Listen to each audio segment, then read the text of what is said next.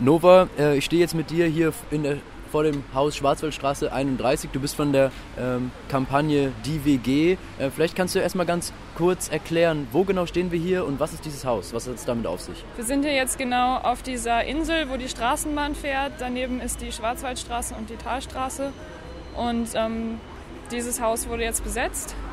Das steht schon sehr, sehr lange leer und wurde als baufällig gemeldet und gehört der Stadt. Und wir gehen halt auch irgendwie davon aus, dass diese, dieser Leerstand gewollt ist von der Stadt, dass die Instandsetzung nicht stattfindet, weil das auch politisch gewollt ist, dass es immer weiter verfällt.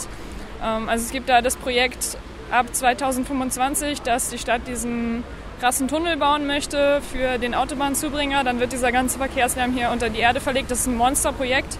Und es wird halt spekuliert, dass dieses Haus dann dafür abgerissen werden müsste. Das ist aber auch noch nicht so ganz klar. Und wir denken, dass halt die Stadt ja, sich keine Gedanken darum macht, wie man das jetzt zumindest bis 2025 noch benutzen könnte. Deswegen wird das hier so vergammeln lassen.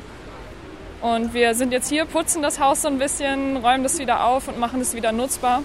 Und es gibt auch Pläne, dass ähm, wir eine Fachfrau oder einen Fachmann kommen lassen, um das zu prüfen auf die Statik, dass die sich einmal angucken, wie baufällig das Haus nun wirklich ist, damit wir auch mit Sicherheit sagen können, ja, das ist eine Lüge, dass das so baufällig ist und da gibt es nur ein paar kleine Dinge, die man ändern müsste und dann wäre das Haus auch wieder benutzbar. Dann wäre das Haus eventuell wieder benutzbar. Was wären denn dann eure Pläne hier? Was würde dann mit dem Haus passieren? Was stellt ihr euch vor?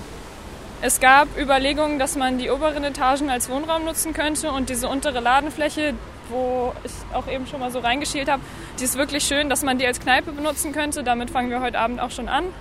Ähm, laden Menschen herzlich ein, sich das mal anzukommen, wenn wir das noch schaffen, das aufzuräumen, was ich sehr hoffe.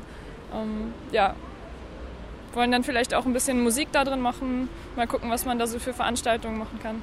Mit, eurer, ähm, mit dem Start eurer Besetzungskampagne diesen diesen Winter in der Guntramstraße 44 äh, vor gar nicht langer Zeit habt ihr ja relativ viel Öffentlichkeit bekommen. Was sind, wurdet aber dann trotzdem nach zehn Stunden von der Polizei wieder mhm. geräumt. Was sind denn so die Aussichten, die ihr heute so habt? Wie ist die Lage mit der Polizei?